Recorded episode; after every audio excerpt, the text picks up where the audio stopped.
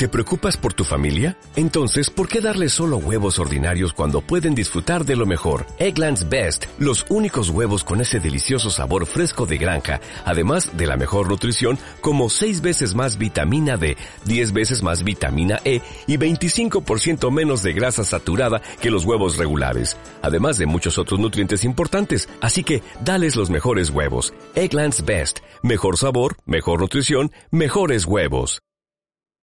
La pandemia del coronavirus le ha dado la vuelta a todo. Lo ha sacudido todo, también a los medios de comunicación y a los periodistas. Un virus ha puesto a prueba los sistemas de información, cruciales en una crisis de salud pública.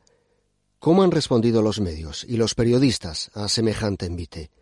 ¿Cómo ha gestionado el gobierno la información? ¿Cuáles son las lecciones de la pandemia? En la redacción. Marco San Luis.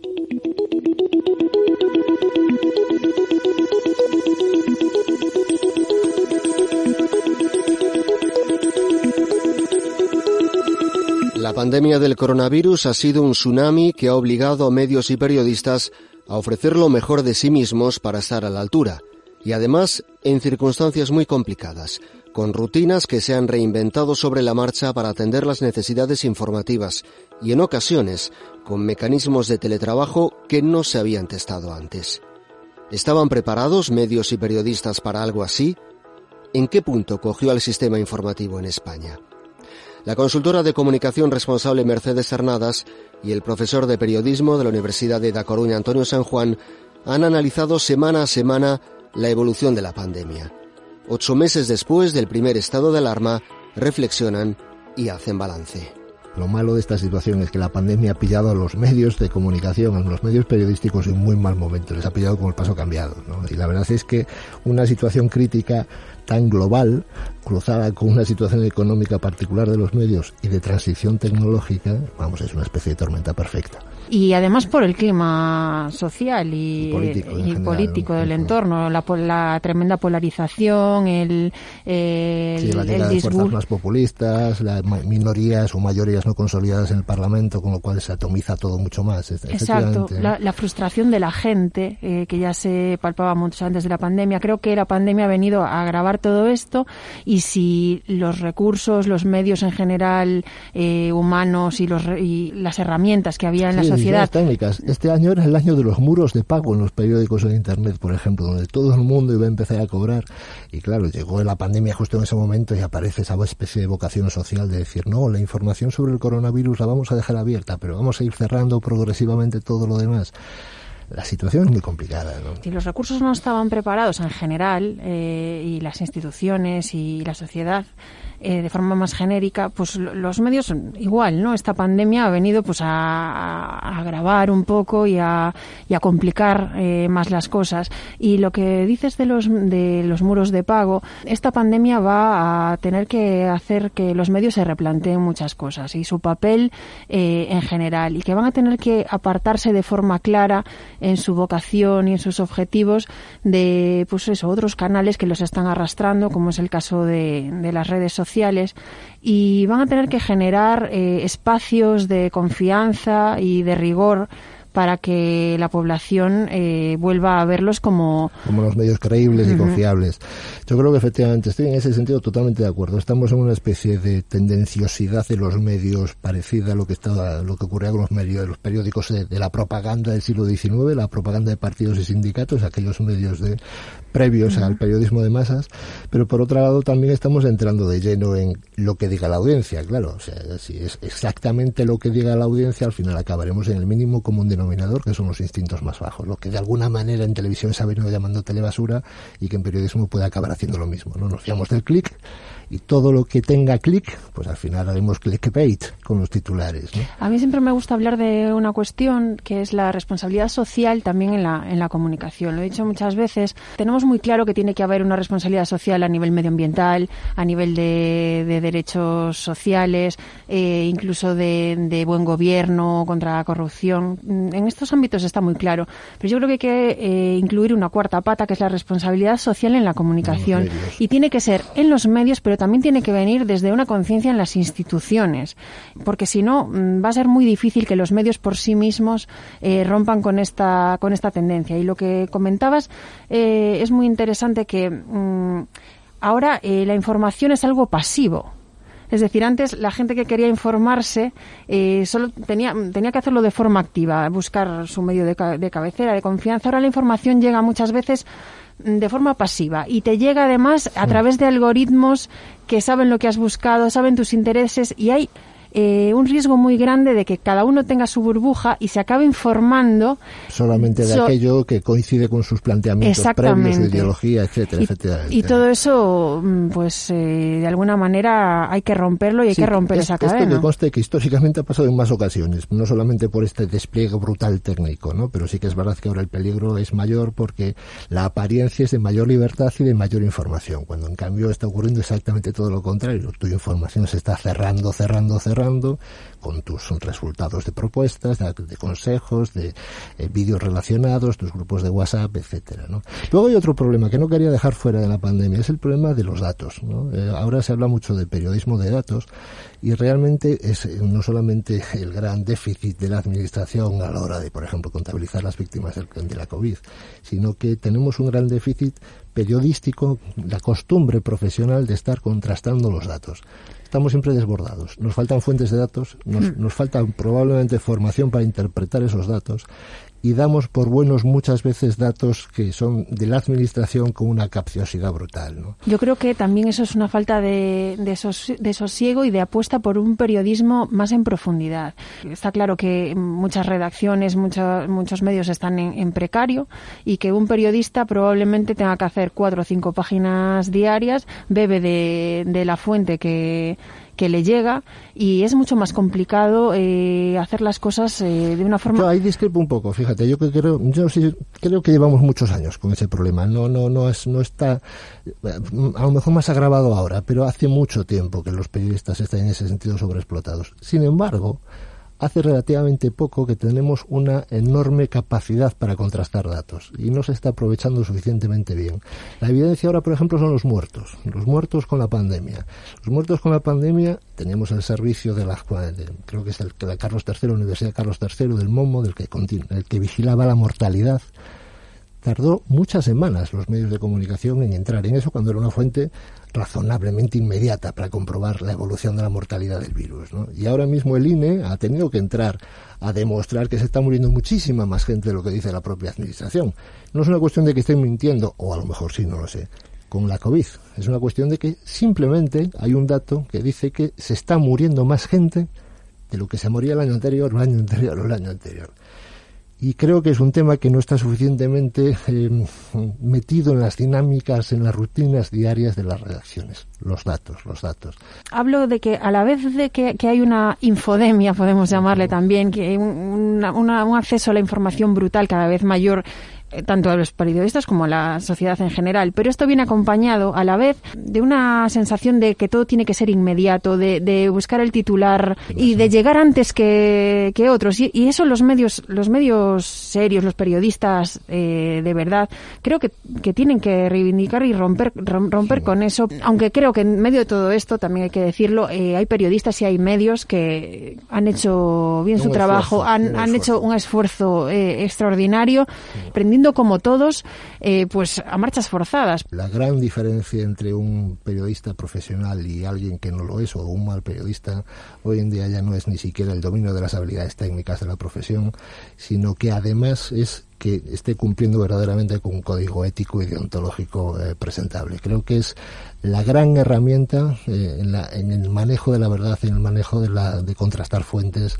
y el manejo de las intenciones, que es lo que define la profesionalidad del periodista al final. Es cierto que a lo mejor esa ética o, esa percepción de, responsabilidad social de los periodistas a veces nos hace eh, echar el freno en determinados escenarios. Y a lo mejor este de la pandemia eh, ha sido una de esas ocasiones en las que, a pesar de que había algunas evidencias, eh, como los datos que llegaban desde las instituciones, desde los expertos, hablaban de prudencia, quizá los propios periodistas mm, echamos el freno en, eh, en un principio. Probable, había, había antecedentes, estaban eh, el, SARS, el ébola, había el Zika, había muchos casos anteriores, ¿no? En los que, bueno, parecía que podía llegar la alarma y al final la cosa no pasaba de un determinado nivel pero estoy seguro de que en esta situación mm, los mecanismos eh, éticos siguen siendo igual de válidos. Me conformaría con que siguiésemos un poco, ah, ahora que ha fallecido la ética de Mafalda, ahora que ha fallecido Quino, ¿no? y muchas veces me parece una de esas cosas de sentido común de seguir a nuestro pequeño Pepito Grillo que tenemos los periodistas en la cabeza. Y si somos conscientes de, de, nuestra, de nuestro trabajo y de nuestra responsabilidad, seguramente estaremos haciendo mejor periodismo.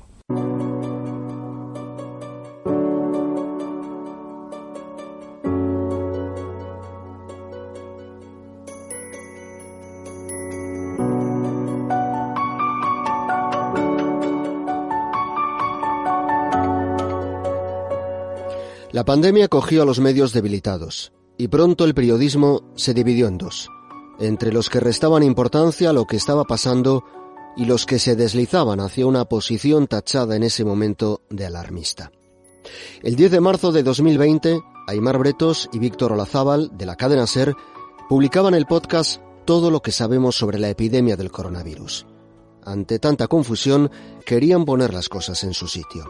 Ocho meses después, en la redacción, charla con Aymar Bretos. Aymar Bretos, ¿qué tal? Muy buenas. ¿Cómo estás, Marcos? Muy buenas. Hace unos meses, unos siete meses más o menos, a principios de marzo, eh, publicaste el podcast Todo lo que sabemos sobre la epidemia de coronavirus. ¿Por qué aquel podcast?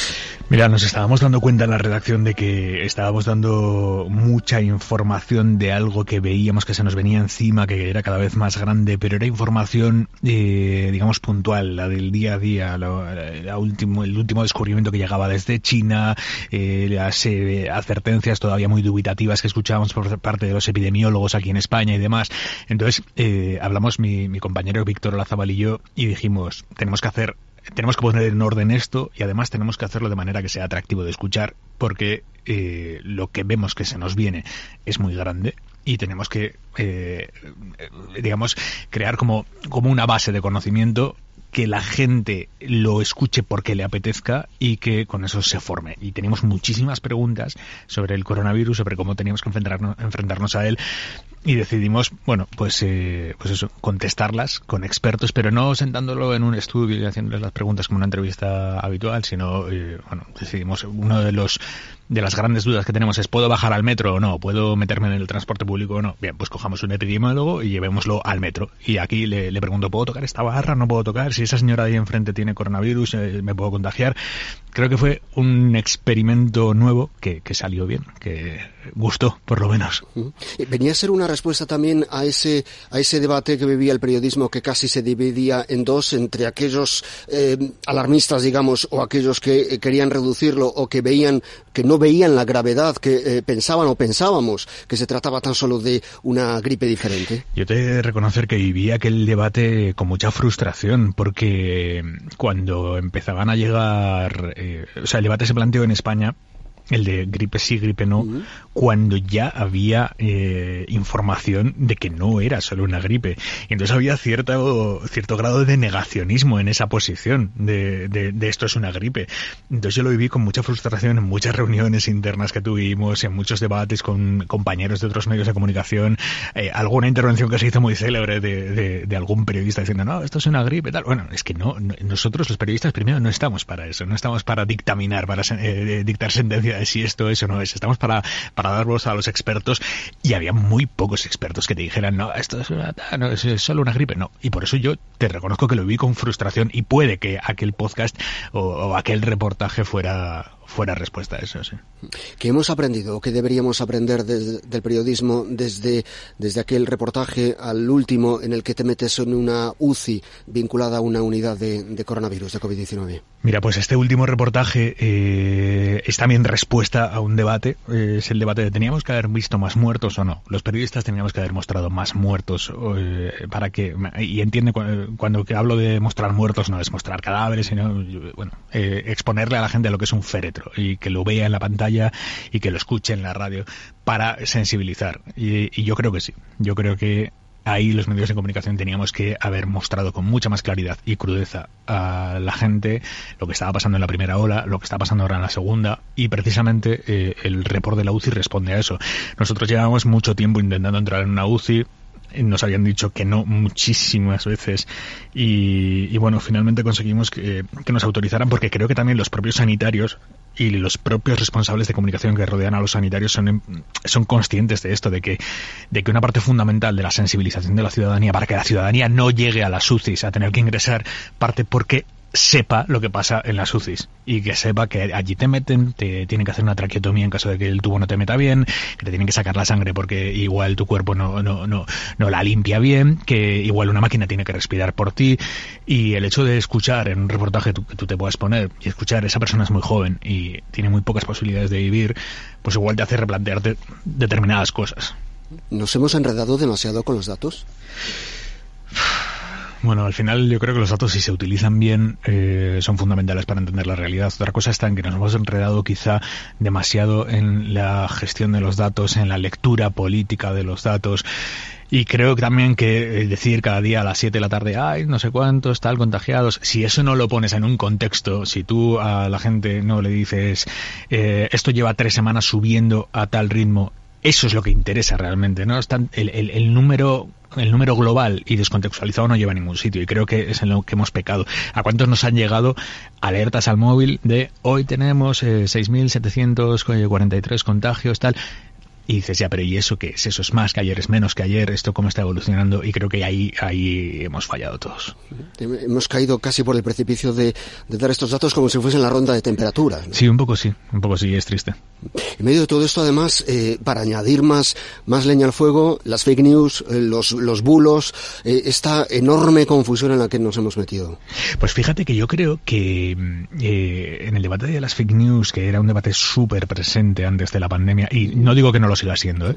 pero creo que como hemos tenido que ir todos aprendiendo a medida que, que, el virus nos iba azotando, y todos los periodistas, porque muy, muy pocos tienen una formación profunda de ciencia, todos los periodistas hemos tenido que ir aprendiendo a medida que, la situación iba evolucionando. Creo que hemos ido todos con el freno de mano un poco echado, con la modestia de, del, no sé, explícamelo, experto, que me parece que es una actitud fundamental para, para esta profesión, y al haber ido con ese freno de mano echado, eh, creo que en este caso concreto, en todo lo que rodea la pandemia, no, mm, no hemos quedado sumergidos por fake news, sino que creo que hemos ido aportando información veraz. ¿Hay que salir a desmentirlas, las fake news? Sí, claro, claro. Sí, sí, me parece fundamental. No solo las de gente que se dice periodista, que por lo tanto son teóricamente compañeros nuestros, que publican cosas que se hacen muy virales. Yo creo que eso hay que combatirlo. Hay que decir, mira, eso que estás leyendo, que te está llegando por WhatsApp, eso no es verdad, sino también la de los propios políticos. Hay determinados partidos que son expertos en, en, en nutrir su discurso político de realidades paralelas que no existen. O sea, que ellos intentan crearlas, pero que no existen. Y creo que eso hay que combatirlo. No basta con, con, con dar voz, no somos grabadoras, ¿no? O sea, creo que hay que creo que hay que combatirlo, sí. La, gran lección de todo esto, y, con eso terminamos, es volver a la pregunta. Estábamos demasiado llenos de respuestas y necesitábamos volver a las preguntas. Pues posiblemente sí. ¿Sabes qué ha pasado? Que eh, yo creo, eh, tampoco, tampoco estoy aquí para impartir certeza a, nadie, pero creo que el periodismo se ha movido durante mucho tiempo en ámbitos que controla muy bien, el ámbito político, por ejemplo. Hay los periodistas, como hemos sido testigos durante tantísimo tiempo y controlamos perfectamente las dinámicas políticas, las dinámicas parlamentarias y demás, eh, eh, hemos tenido muchas respuestas pero en cuanto llega un tema que nos avasalla completamente, que se convierte en el centro de nuestra vida y del cual solo tenemos preguntas, creo que es honesto fundamental eh, que, nuestra profesión se base en, plantear esas preguntas, ¿no? Aymer Bretos, gracias por estar en la redacción. Un abrazo enorme.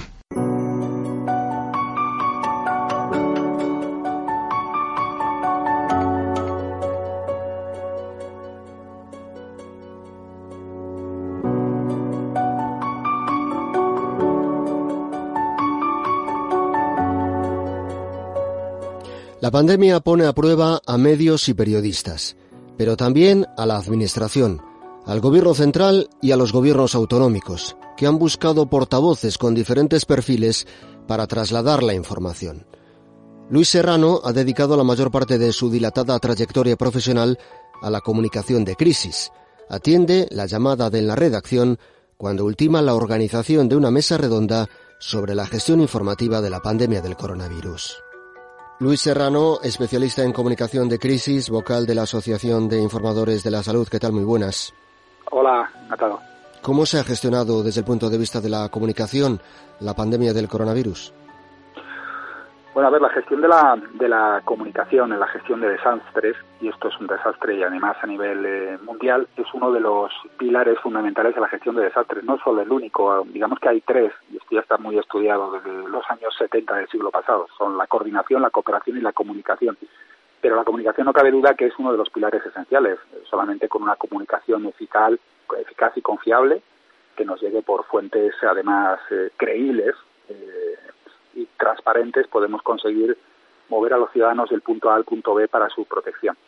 Eh, la comunicación no ha funcionado muy bien, no ha funcionado muy bien porque prueba de ello es que eh, la desconfianza en cuanto a lo que está ocurriendo y a los mensajes que están llegando por las diferentes administraciones es cada vez mayor. Una prueba de ello es, por ejemplo, esa encuesta que hemos visto estos días atrás, que dice que ahora mismo solamente un, que hay un 40% de los españoles que no se vacunaría de, de la COVID. ¿no? Por lo tanto, la comunicación es esencial y recuperar la confianza aún más. Eh, ¿Ha fallado la Administración en la información que ha trasladado? Eh, ¿Han fallado los periodistas, los medios de comunicación? ¿Hemos fallado todos? Probablemente hemos fallado todos, ¿no? Eh, probablemente hemos fallado todos porque hemos visto quizás un enfoque exclusivamente de gestión de crisis de salud pública, cuando aquí hay muchos más elementos interaccionando, ¿no? Desde mi punto de vista, en una crisis tan multifacética como esta, hay que integrar equipos multidisciplinares de gestión, es decir, un gran comité de crisis con un panel de expertos en el que evidentemente la, parte de la componente de salud epidemiológica es muy importante, pero no lo es menos la parte sociológica, psicológica, económica y comunicativa, por supuesto, de la crisis.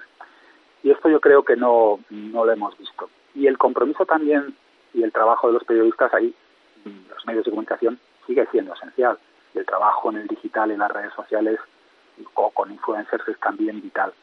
Por lo tanto, yo creo que desde el punto de vista estratégico se ha fallado, hay que redefinirlo y hay que lograr una, una visión mucho más integral del proceso, porque mientras no lo logremos, eh, creo que vamos a seguir errando. ¿Se, ha hecho a lo mejor una comunicación de la crisis eh, como si estuviésemos en la fase anterior a las redes sociales sin darnos cuenta de que estamos quizá en otro ámbito diferente, en otro momento diferente?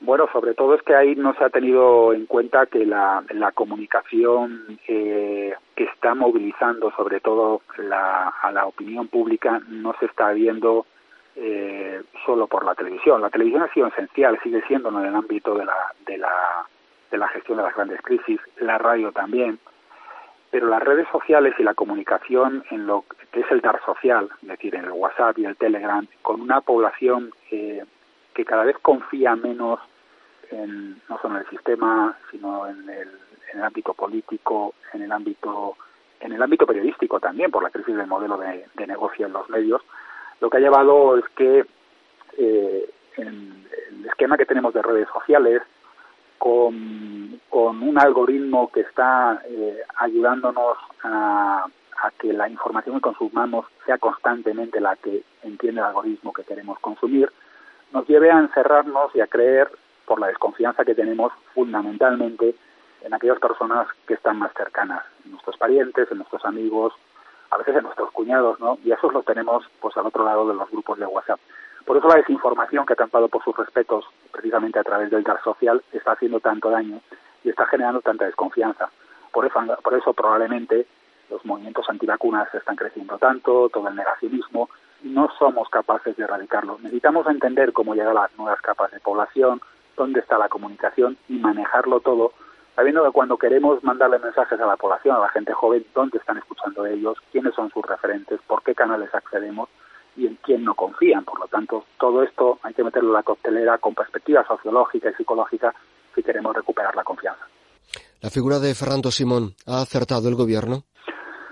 Bueno, eh, más que centrarme en un portavoz eh, en cualquiera de las administraciones, porque todas creo que tienen mucho en lo que mejorar, me fijaría más en la necesidad de tener portavoces eh, que hagan llegar de la mejor manera posible la mejor narrativa, aquella que consiga movilizar al ciudadano para su protección y a la sociedad también para su protección en todos los términos, no solo en los términos de salud pública, sino también la, en los términos eh, económicos. ¿Quién tiene que ser el portavoz de situaciones de, crisis? Muchas veces lo preguntan mis alumnos, por quien sea más confiable en cada una de las fases. Y no siempre tiene que ser el mismo. Tiene que llegar con los mejores mensajes y por los mejores canales. Y eso significa que el portavoz no tiene por qué ser siempre el mismo en las diferentes fases. Eh, es normal tirar de, de portavoces técnicos, normalmente son los más creíbles y los más cualificables, pero no siempre en todos los procesos tiene que ser el mismo, sobre todo si detectamos que en algún momento los ciudadanos han perdido la confianza en ese portavoz. Cuando se pierde la confianza en un portavoz, y es que esto es patente, lo que tiene que ser capaz de eh, visualizar el director de una crisis, quien dirige la crisis, es que probablemente vas a tener que trabajar mejor en la gestión de la comunicación y recuperar la confianza y uno de los pilares será definir quién será el portavoz en esa fase si es que has cambiado de fase. Una última cuestión. ¿Cuál es la principal lección que debemos extraer de la comunicación en esta, en esta pandemia del coronavirus? Bueno, pues que mm, pequeños errores en el proceso que no vemos y que eh, diferentes estrategias eh, de gestión de la crisis y diferentes estrategias de gestión de la comunicación lo único que generan es em, confusión entre la población. Cuando la, la, población ve confusión, la incertidumbre es máxima, no ve respuestas medianamente claras, no ve a todos remando en el mismo sentido, la desconfianza eh, y el descrédito que pudiera ya existir y seguramente existía sobre el modelo antes de la llegada de la COVID, pues no hace más que, que, crecer. Necesitamos, por lo tanto, recuperar esa confianza, remar todos en el mismo sentido, generar equipos, como digo, multidisciplinares con una única estrategia general en el que eh, pongamos el foco en lo más importante, que es hacia afuera, es siempre nuestros ciudadanos, ¿no? Y es, por lo tanto, el, con el ciudadano en el centro, saber cómo recuperamos la confianza desde la transparencia y desde la unión. La unión ahora es importante y, dejarnos de visiones cortoplacistas. En, este, en este momento esto es vital para todos. Luis Serrano, especialista en comunicación de crisis, vocal de la Asociación de Informadores de la Salud. Gracias por estar en la redacción. Muchas gracias a ti.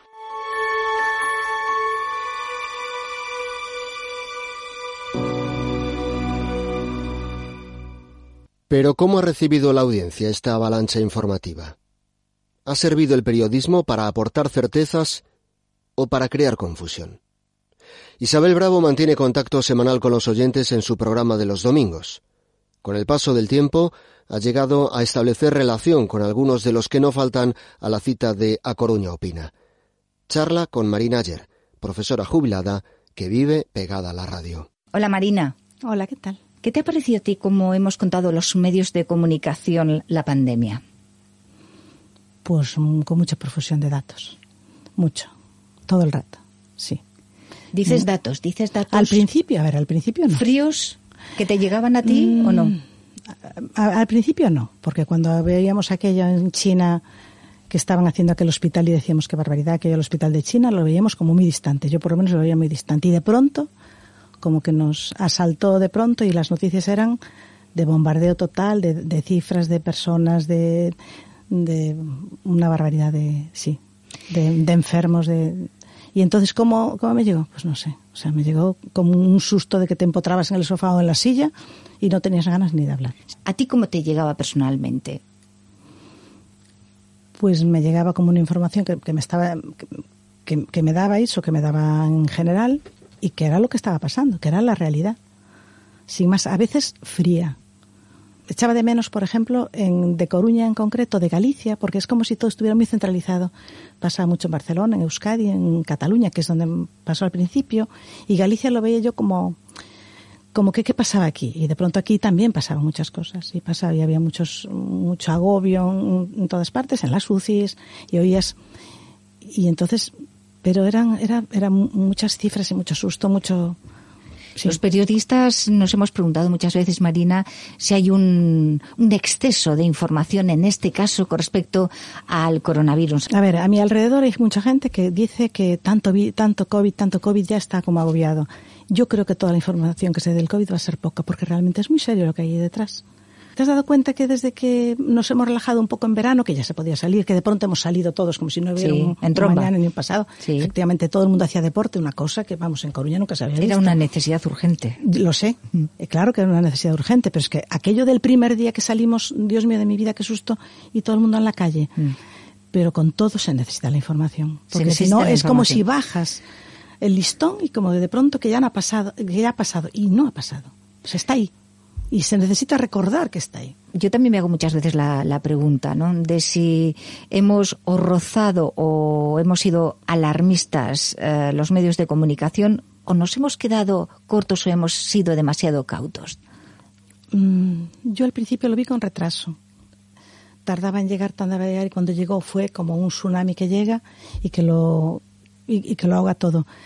Y ahora Mm, bien, yo creo que tal, o sea, que las noticias como se están dando es como hay que darlas. De pronto mm. se ha politizado más, se ha politizado más y entonces hablamos de lo que pasa en Madrid, de lo que pasa en Cataluña, se compara muchísimo y es que realmente ¿a cuánto nos importa lo que pasa en Madrid? A ver, a todos nos importa lo que pasa en todas partes pero Madrid es Madrid, es una comunidad y, ellos ellos verán. O sea, yo es que cuando me hablan de Madrid o, de algún problema o de Navarra, pues que pongan los medios que sean necesarios y que, que, se pongan también los que sean necesarios.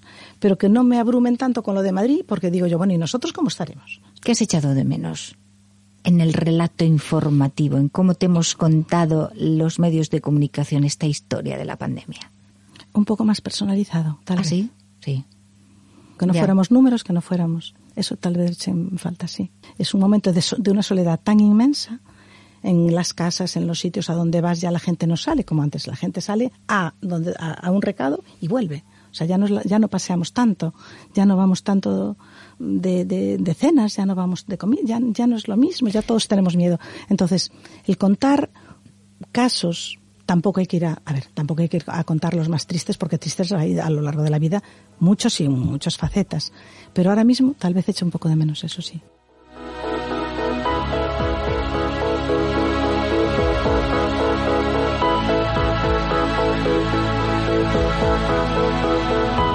La difusión de mensajes vinculados con la pandemia deja pasajes muy oscuros, con difusión de bulos y mentiras que pretendían desestabilizar y que en ocasiones fueron replicados por ciudadanos de buena fe. Pero la crisis del coronavirus también ha ofrecido enormes esfuerzos por preguntar, por entender, por contrastar, por ofrecer información clara y por evitar la confusión. Ha habido excesos y defectos, pero la pandemia ha evidenciado de nuevo la necesidad de medios y periodistas profesionales y honestos. En la redacción, el podcast que desvela los entresijos de la radio.